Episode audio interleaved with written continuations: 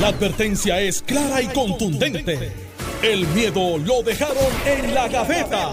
Le, le estás dando play al podcast de Sin, miedo, de Noti1630. Buenos días, Puerto Rico. Esto es Sin Miedo, Noti1630. Soy Alex Delgado y ya está con nosotros el exgobernador Alejandro García Padilla, que le damos los buenos días, gobernador. Encantado, Alex, de estar aquí nuevamente contigo. eh, por supuesto, para, para eh, poder analizar los asuntos del día que tú nos plantees. Y tenemos hoy. Eh, ayer el bullpen estaba vacío, hoy tenemos bateador designado. Ayer, eh, el bullpen eh, se- sigue vacío, pero tenemos ¿Cómo va a Se- ser? se Tenemos bateador ayer, designado. Se, poncharon ayer. ayer. No llegó nadie a defender la estadidad. No, aquí Ayer. estamos ready. No, no, ayer, ayer. Ayer, ayer, ayer, no, Pichi. Torres Zamora, buenos días. Saludos, Alex. Saludos, gobernador. Saludos al pueblo puertorriqueño hoy. Estamos aquí haciendo lo propio. Ahorita vamos para Coamo.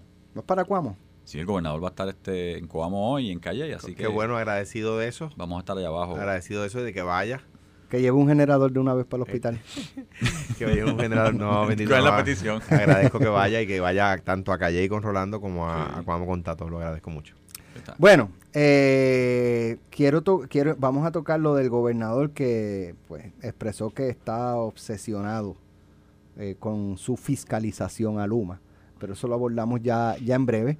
Eh, no sin antes pues tocar el tema de la visita de- del presidente Biden, que ya dijo que en algún momento iba a estar en Puerto Rico visitando, eh, al igual que en el estado de la Florida, luego del impacto de- de, del huracán Ian.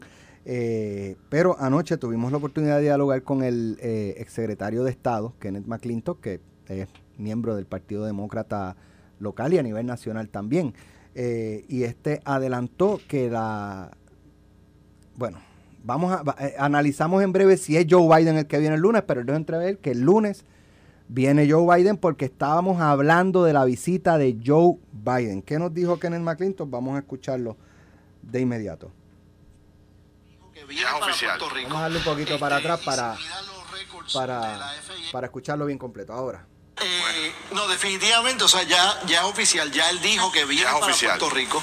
Este, y si miran los récords de la FIA en Puerto Rico, ya ves que se emitió la notificación de que el lunes eh, van a haber restricciones aéreas en algún momento del día.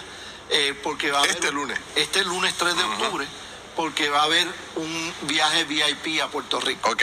De hecho, él Estamos hablando de Biden. Y él dice, de hecho, ya para el lunes ah, eh, se hizo una notificación, si ven los récords de la FAA, que es la Federal Aviation Administration, eh, ya en los récords está que el lunes se preparen para restringir el espacio aéreo porque va a haber una visita VIP. Así que, pues, uno entiende que el lunes viene el presidente Joe Biden. Lo que me extraña es que ya hoy es viernes y no, no se ha hecho alguna notificación. Usualmente eh, se dice con alguna anticipación para que las autoridades se preparen. Este, porque no, o sea, la seguridad de una figura como el presidente de los Estados Unidos no depende estrictamente del espacio aéreo en tierra hay que tomar medidas, activan servicio secreto, eh, el servicio secreto tiene que visitar con tiempo las áreas que va a visitar esa figura VIP, llámese Joe Biden, eh, fuera del aire estábamos hablando eh, que, que, pues Kenneth no dijo un nombre, pero como estábamos hablando de Biden, él hablando de Biden, pues dice que es el lunes, así que se sobreentiende que, que es la visita del presidente. Pero pudiera ser otra figura eh, como la primera dama, como la vicepresidenta de los Estados Unidos. Así mismo yo A mí me estaría muy raro que el presidente diga en una conferencia de prensa, eh, tengo intención de ir a Puerto Rico y después no venga. ¿verdad? O sea, yo creo, yo creo que... Oye, ¿y, ¿y a cuánto de las elecciones de medio término? ¿Un mes Ah, y un mes, medio? un mes y par Un mes, días. mes y medio. sí, O sea, esa- esta visita a Puerto Rico y a la Florida claro, eh, claro, es fundamental. es fundamental. Florida es un estado eh, que, para que se sepa, en los últimos años ha tenido gobernador republicano, eh, eh, pero nunca, ni- ni- en los últimos 16 años, o más quizás, pero al menos en los últimos 16 años, ningún gobernador ha ganado, ha, ha llegado al 1% de ventaja en las elecciones.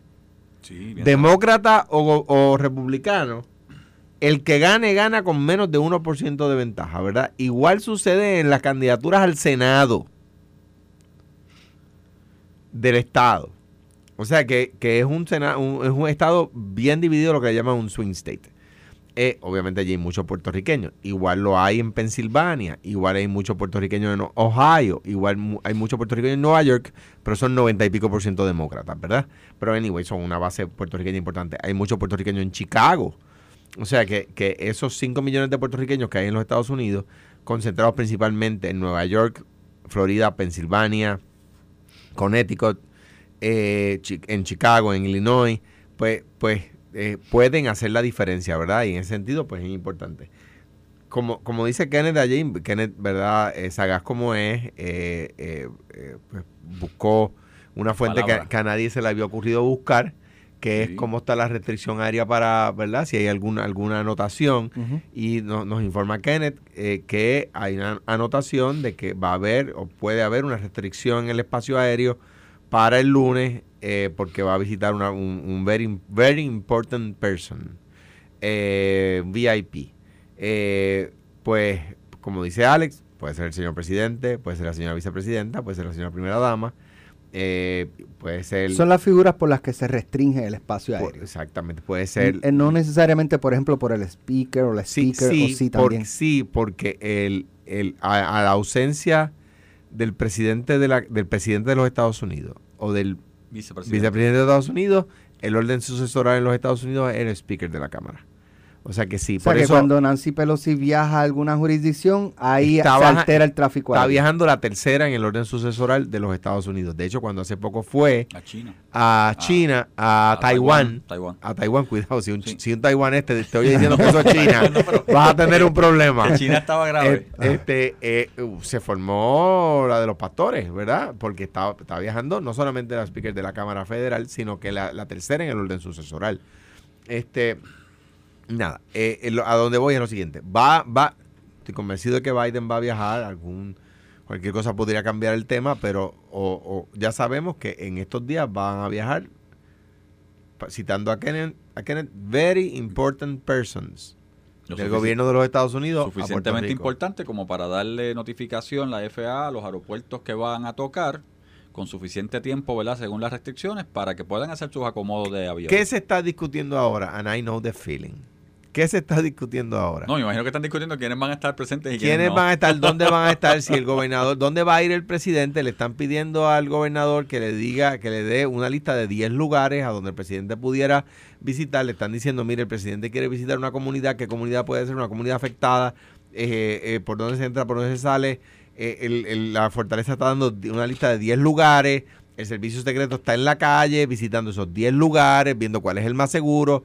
Eh, eh, si en eso le están diciendo al, al, al gobernador, dígame si en esos 10 lugares hay algún lugar que ya otro presidente o, ¿verdad? o candidato a presidente ha visitado en el pasado, porque esos sitios ya están cliriados por el servicio secreto una vez, es más fácil volverlos a cliriar, etcétera. De hecho, cuando yo voy a almorzar con Barack Obama, yo era senador, yo no era gobernador, cuando yo voy a almorzar con Barack Obama en Casalta, pesó mucho en la elección de la lista que dimos, incluimos Casalta porque Hillary Clinton en, la campaña contra Obama había ido a Casalta y ya tenía servicio secreto por dos razones. Número uno, porque era había sido primera dama de los Estados Unidos y número dos, porque era candidata, era precandidata y ya tenía, ya tenía escolta el servicio secreto. Por lo tanto, eh, pesó mucho en, la, en el servicio secreto que ya habían había ido el servicio secreto a clirear el lugar, ¿verdad?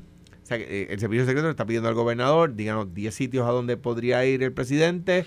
El gobernador le ha enviado la lista. eh, eh, está, entonces, ahora mismo hay un pulseo brutal de quién va a estar cuando el presidente eh, eh, va a saludar al presidente y en qué lugar va a estar parado y con quién quiere la foto, taca, taca, taca, taca. Entonces, eh, la primera dama, la, perdón, la comisionada residente Jennifer González ya hizo, llamó para decir que ella es la congresista del lugar, por lo tanto, ella se va a bajar con el presidente del, va- no, no, del que Air viene en Air Force eh, One. eh, va- por eso se va a bajar del Air Force One con el presidente allí en la, en la base aérea Muñiz y no sé qué, le están diciendo al, gobe- al, al presidente, mire, también puede aterrizar en Roosevelt Road, perdón, en, en, en porque está más cerca del área más afectada. Raimi era una base aérea, está cleareada por el servicio secreto, está más cerca, 20 minutos menos de vuelo, o, o 10 minutos menos de vuelo, whatever. Este, de allí podemos ir a Cabo Rojo, que está allí al lado, tacatá, tacatá. Entonces se está haciendo toda esa, esa, no les extrañe que aterricen en, en, en Raimi, eh, porque está más cerca del área afectada, ¿verdad? Entonces, eh, no anticipo, puede pasar que el presidente pernocte en Puerto Rico, pero no, no es, ¿verdad? Dadas las circunstancias, ¿verdad? Quizás no. Eh, no sería la primera vez, como sabemos, que un presidente se queda a dormir en la fortaleza. Eh, eh, nada, de hecho hay un cuarto que se llama el, el, el, dormitorio de Estado en la fortaleza que, que se le que se, los puertorriqueños cariñosamente lo prefieren llamar el cuarto Kennedy, a pesar de que allí se, se quedó se han quedado reyes, eh, dignatarios de otros países, primer presidentes de otros países, la gente recuerda la visita de Kennedy como una visita especial, ¿no? Pero no, no sé, no lo veo pasando. Eh, eh, ojalá y se quede a dormir en Puerto Rico el presidente Biden. Él estoy seguro que sabe que el último presidente que se quedó a dormir en Puerto Rico fue el presidente Kennedy. O sea que quizás quiere marcar un, hito con eso, o sea que ojalá y suceda. Pero esa es la dinámica que se está dando ahora mismo. ¿A dónde va a ir? ¿Quién lo va a recibir? ¿Quién va a estar allí? Hay gente llamando, yo quiero estar, contra yo ayude, yo aporte. Ah. mira, tal vez Carmelo está en esa. Hay, hay, hay, hay, ¿No sabemos? Hay, hay, no dude que haya fundraisers. Ahí sí que se queda. Obama tuvo dos y no se quedó. Sí. Y no se quedó. By the way. Pero era porque tenía otros después, más grandes. Recordar es vivir, recordar es vivir. El, el país y el mundo se enteró. De hecho, fue The Picture of the Day de la Casa Blanca. Aquel día que yo fui con Obama a Casa Alta y el mundo se enteró por Alex Delgado. sí. De hecho, esa, ese día cuando le prepararon los sándwiches, ¿hubo alguien de, de, servicio secreto en la cocina o no? No sabían que íbamos a pedir. Y yo lo sé porque de camino para allá esto yo no sé si yo lo he contado, pero yo me muero de la risa. Cuando ah, tú, mandas, tú, mandas a pedir sin saber para lo que es. No, eh, cuando, cuando vamos para... Nosotros le habíamos dado 10 sitios. Entre ellos había hasta un piragüero. Y uno de los lugares se, se descartó porque se filtró. Debo decir que Roberto Prats y Eduardo Batia fueron de mucha ayuda para lograr eso. En justicia tengo que decirlo. Cuando, cuando vamos de camino para allá, yo voy en un, en un carro del Secret Service con dos Secret Service, un puertorriqueño y una mexicana. Entonces la mexicana me dice, bueno, vamos a ir a este lugar. El, presidente va a pedirle a usted que lo ayude, que les describa el menú para que usted lo ayude a... el Espíritu Santo, eh, que tenga duda de que el Espíritu Santo obra, existe número uno, y que obra, que oiga esta historia. Entonces... Ah, pues fenomenal. Entonces cuando llegamos allí, yo hay, en Casalta hay un menú criollo, ¿verdad? Arroz, bicho, qué sé yo, y hay un menú de sándwich. Do you prefer Puerto Rican food? Eh, or do you prefer sandwich? Entonces él dice, no, es sándwich. Okay. Entonces el primer sándwich, él me dice, what's a Cuban sandwich? ¿Cuál es el primer? Cubano. Yo, well, it's a Cuban sandwich, is a, um, a, pork sandwich with sweet cheese, pickles, qué sé yo, ¿verdad? Empiezo a escribir. El, el, el segundo es medianoche. Y yo le digo, we call it the midnight sandwich. He said, it's like the Cuban sandwich, but in sweet bread, in sweetened bread, que si esto, ¿verdad? Que si esto es un pan dulce, no sé qué. Ah, ah, viene el presidente y me dice, está, está Alex Delgado allí, pero está todo el mundo. Está la prensa, todo el mundo. CNN. why, eh, why, why do you call it midnight? bueno, eh, became popular among uh, youth uh, when they go out at night uh, and have a, como carajo yo digo, monchi como yo digo, monchi en inglés. and you know, uh, after you get some drinks, you get hungry, qué sé yo, le explico, ¿verdad? Y aquí es que vino. Mi mamá me dijo, en comida del Espíritu Santo siempre. What's a croqueta, me dice el presidente. Mano, y ahora yo le digo a toda la gente que se burla de mí porque yo no conjugo los verbos en inglés correctamente, que le diga al presidente de los Estados Unidos que es una noti uno de las emisoras de radio puertorriqueñas, de la televisión puertorriqueña, pero también de frente de CNN, de NBC, de CBS, de la BBC de Londres. Explíquele al presidente de los Estados Unidos lo que es una croqueta impromptu. Ay, tú no sabías que te iba a hacer la pregunta. La pregunta. Y ahí yo lo miro y digo, Espíritu Santo, ahora te toca a ti, ahora habla tú. Ahora habla tú. Y le digo, well, do you know what's a mozzarella stick? Entonces me dice, yes. Y yo digo, well, in place of the mozzarella, ground ham or ground beef? Y él dice, I want two ham croquetas. Y yo dije, mano, el presidente, el presidente me entendió lo que es una croqueta y el Espíritu Santo, porque se lo digo, yo te lo aseguro que fue el Espíritu Santo. Mira, me, me escriben aquí, este, me dicen, los presidentes de Estados Unidos no se quedan en Puerto Rico porque no hay hospital para atenderlos, porque no tenemos sala de trauma apta para atender una emergencia. Yo discrepo Bueno, absolutamente. el veterano, el veterano tiene una de las... Porque, si- porque, porque ven acá, el que a los ¿Y si presidentes. se va la luz? Y a los presidentes. Y si se va la luz y se daña el generador. o es que el presidente. Casa Blanca no saben lo que pasa ah, aquí. es que Y- está bien. y- pero ve acá, el- la persona que te escribe, a quien le me dio un cariño, porque estoy seguro que lo hace de buena fe, eh, el, que, que los presidentes solamente tienen emergencias médicas du- a medianoche, cuando están durmiendo. bueno, le- eso no se sabe cuándo va a llegar. Pues, pues, y además, pues, Puede ser que sí. Pues puede bien. ser que llegue en ese pues, momento. está bien, pero, Bueno. pero, pero si, si no... No es como que el de decirle al cuerpo no puedes hasta, ma- hasta que hasta las salgamos. dos de la noche. No, no, espérate, espérate. Sí, pero sí, sí, con el sí, comporta- compórtate, este. Con el comportamiento regular de Biden últimamente, pues sí hay que pensar en eso. Está bien, no entiendo. Oye, ¿vieron el... el, el- Eso me ha pasado a mí. Where is Jackie? es- ese- a, What is a mí Jackie? también. Es que más, eso le ha pasado a muchos Eso puertorriqueños. me ha a mí, tengo ¿Cómo 51 está, años. ¿Cómo está tu papá? No, papi falleció hace Ay. año y medio. Eh, ay, discúlpame. Pues claro. Al presidente le pasó, pero, Pero no ahora fue el después de de la Jackie, no conferencia que recordándola dio en. FEMA, empezó a caminar desorientado, como si no supiera para, para dónde iba. Este, por eso es que yo digo, y pues yo, el que diga que sí, que él va a correr de nuevo, yo lo veo bien difícil. Yo creo que va a correr. el, aliado de... difícil. ¿Cómo era? ¿Qué fue lo que dijo Kamala ayer? El aliado, este...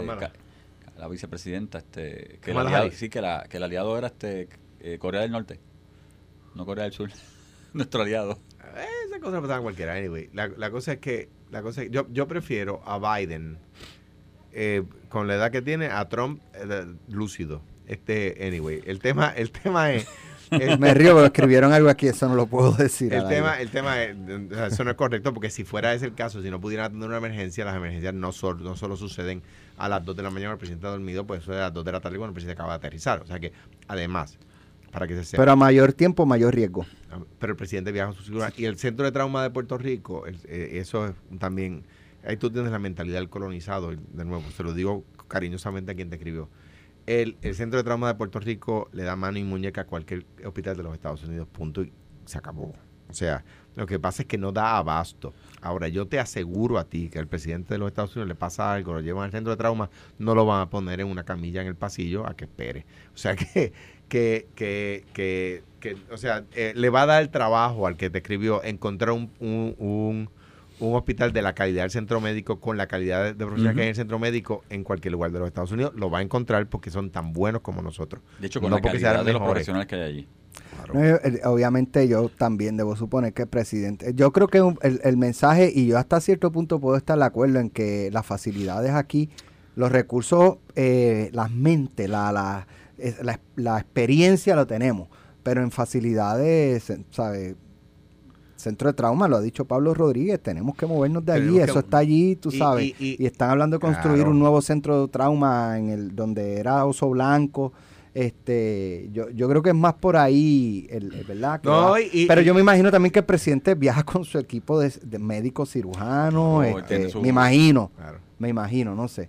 Eh, Pichi, ¿cómo, ¿cómo tú ves la, la, la posible visita del Mira, presidente? primero, yo creo que qué bueno que viene a Puerto Rico. Si es verdad, si el important VIP, la persona importante que viene el próximo lunes, que posiblemente llegue es él, o cualquier persona, la vicepresidenta o la primera dama, pues es, bueno para Puerto Rico en términos de que estamos, o sea, están considerando a Puerto Rico y vamos a estar claros, o sea, porque se han logrado las ayudas que tenemos ahora mismo, ¿verdad? Este, las declaraciones de emergencia, etcétera, etcétera, que van a ayudar a recuperación después de, Fio- eh, huracán Fiona. Ahora, no perdamos de perspectiva, yo lo digo, o sea, eh, política es política y el presidente es un ser político que tiene unas elecciones de medio término ahora, en un mes y par de días, eh, donde podría perder la mayoría de la Cámara, donde él tiene que asegurar la mayoría de la Cámara, eh, pues por Puerto Rico por los puertorriqueños, aunque no tenemos congresistas, pero Florida, que ha pasado por el embate, que vimos estos días, eh, la realidad de Florida es que Florida es un estado que decide, o sea, no perdamos de perspectiva. Se puede decir de muchos estados que le dieron la victoria a Donald Trump para presidente. Pero cuando tú miras a Florida, que el estado del presidente lo ganó por apenas 158 mil votos, especialmente en los sectores de Jayalía, de los cubanos aquellos que se molestaron con las decisiones de Obama, que cambiaron su voto y le dieron Florida a Trump por 150, 158 mil votos para que le dieran los cuarenta y pico de votos electorales. Eso le dio la victoria a Donald Trump. Florida decidió una elección. En su momento, pues claro Por que presi- digo, eh, en eh, sus momentos, en su momento. Ah, 2000 yo- fue a- igual. A, W. Bush Sí. fue igual, exactamente. Sí, así que mira lo que está haciendo el presidente. Sí, tengo unas elecciones, voy para allá, mi presencia está ahí, el gobierno federal está ayudando a Puerto Rico y va a ayudar también, obviamente, al estado de Florida. Vamos a la pausa, regresamos en breve con la obsesión de Pedro Pierluisi con fiscalizar a Luma y el análisis de ustedes. Estás escuchando el podcast de Sin, miedo, de Noti1630. que no estaba acá con el programa, fueron para allá a, a ver si agarraban a Bush saliendo y eso. Y entonces pasaron un perímetro que no se, no se suponía que pasaran. Y había un, un señor este, eh, de, de jardinero que soltó el rastrillo a las millas, soltó todo lo que tenía. Eh, no pueden pasar por aquí, qué sé yo qué, que si esto, que si lo otro. Era un agente del servicio Pues claro. secreto.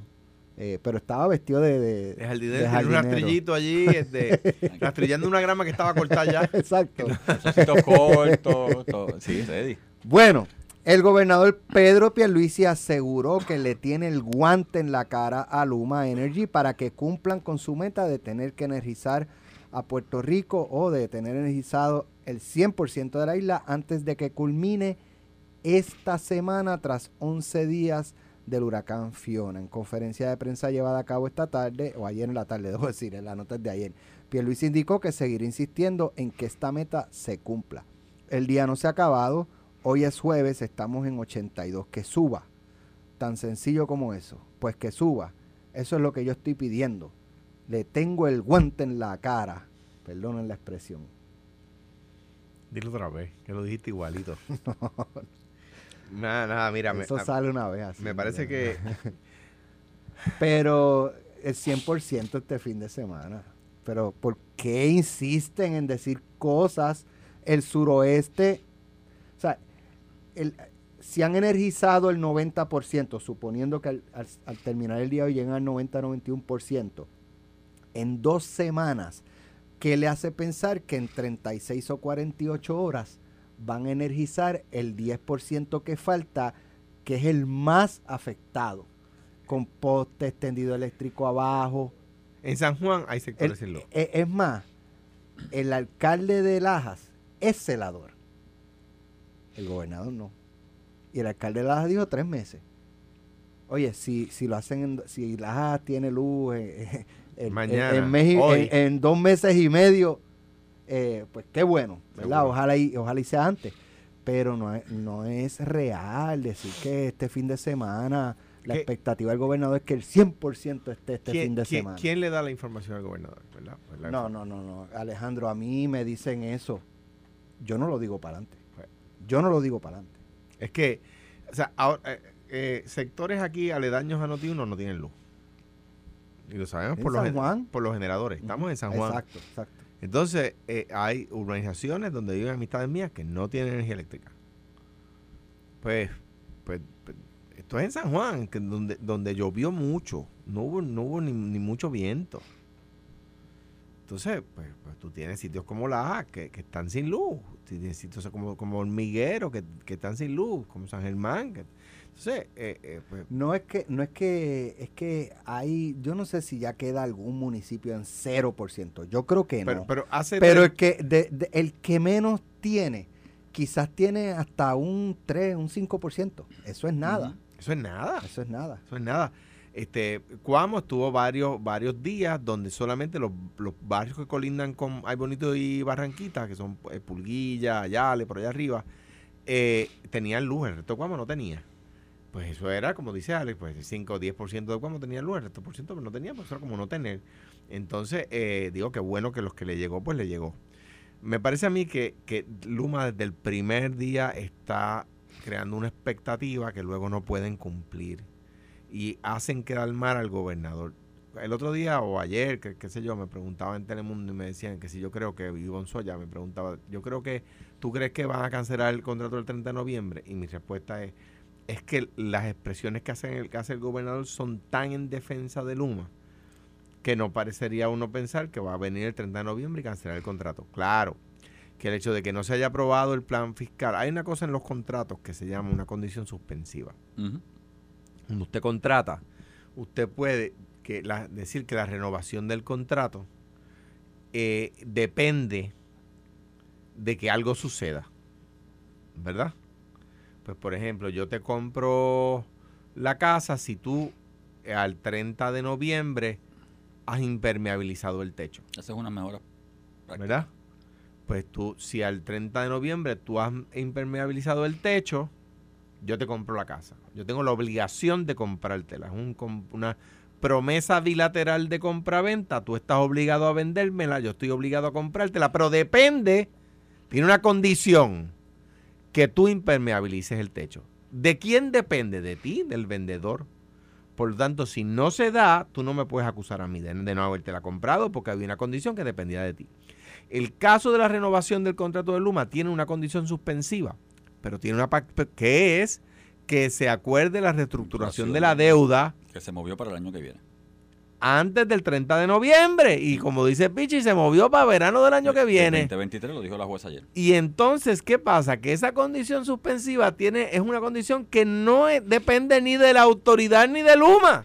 O sea que es una condición suspensiva que no está al arbitrio de ninguna de las dos partes. Es una oportunidad de oro que si el gobierno no quiere sacar a Luma, puede renegociar las condiciones y hacer una, una, una renegociación que sea un poquitito más favorable al pueblo de Puerto Rico, porque la negociación que se hizo en un contrato que se firmó apresuradamente por la gobernadora Wanda Vázquez a petición del, del gobernador electo entonces, Pedro Pierluisi, que todavía había ganado, pero no había jurado, que le pidió a ella que lo firmara, era un contrato que no estaba listo para firmarse.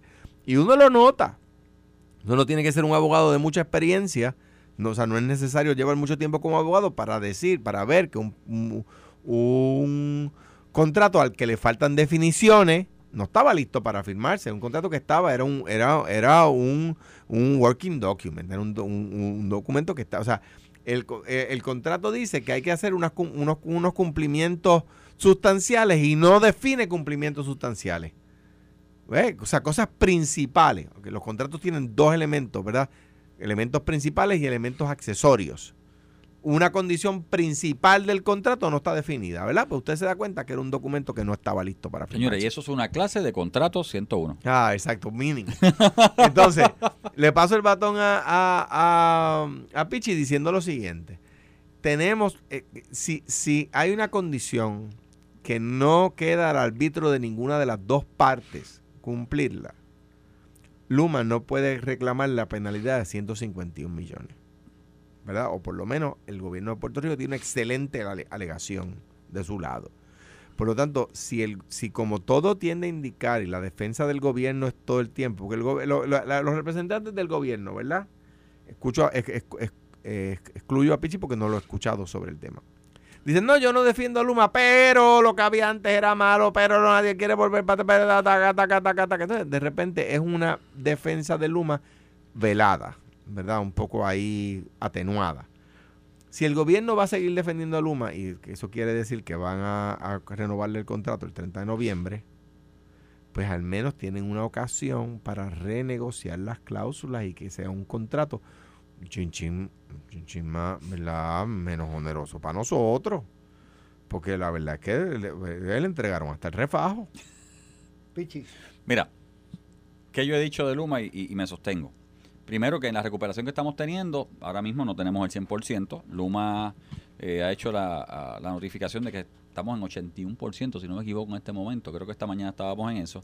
Lo que he dicho claramente, y me sostengo, o sea, aquí los empleados de energía eléctrica y los empleados de Luma han estado trabajando consistentemente para levantar el sistema. Que se entienda, porque hablé con Josué y empleados de energía eléctrica. O sea, vamos a entender que en la zona sur oeste de Puerto Rico y encima de cuatro plantas de generación importantísima como lo es AS Guayama con 483 megavatios, todo lo que es el patio, ¿verdad? Y la planta generatriz de Aguirre de energía eléctrica, todo lo que es Costa Sur y todo lo que es Ecoeléctrica, que también tiene 483 megavatios, cayeron sobre 25 pulgadas de agua con agua cruzada con vientos, lo cual, lo cual mojó los conectores, lo cual mojó las interconexiones, lo cual tuvieron que ponerse todos los empleados de las privadas y de la pública a trabajar para que pudieran arrancar. Vamos a empezar por ahí. Y obviamente eso creó un colapso en el sistema completo de Puerto Rico. ¿Cuál es el problema aquí? El problema consistente ha sido la gerencia de Luma. Yo, yo, yo lo he dicho claramente, aquí el problema de la gerencia de Luma, la forma en que han explicado, la forma que no se han conectado con la prensa, la forma que han tratado de evadir, porque yo soy privado y porque soy privado, yo no tengo que dar respuesta. No, señor. Hay que dar respuesta. Yo creo que el mejor ejemplo es que el gobernador, ustedes tienen que estar aquí como representante en las conferencias de prensa porque estamos en una emergencia y ustedes son vitales. Así que yo no sé si, yo no creo que vayamos a llegar al 100% hay que seguir empujando para llegar al 100%.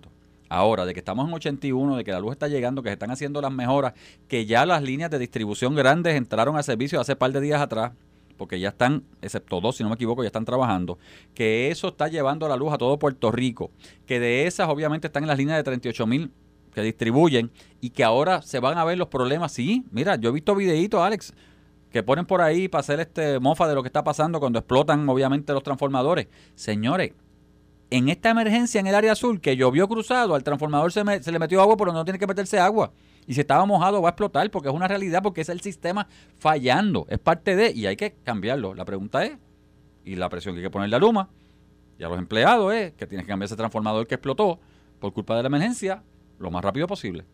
Eso es lo que tiene que pasar aquí.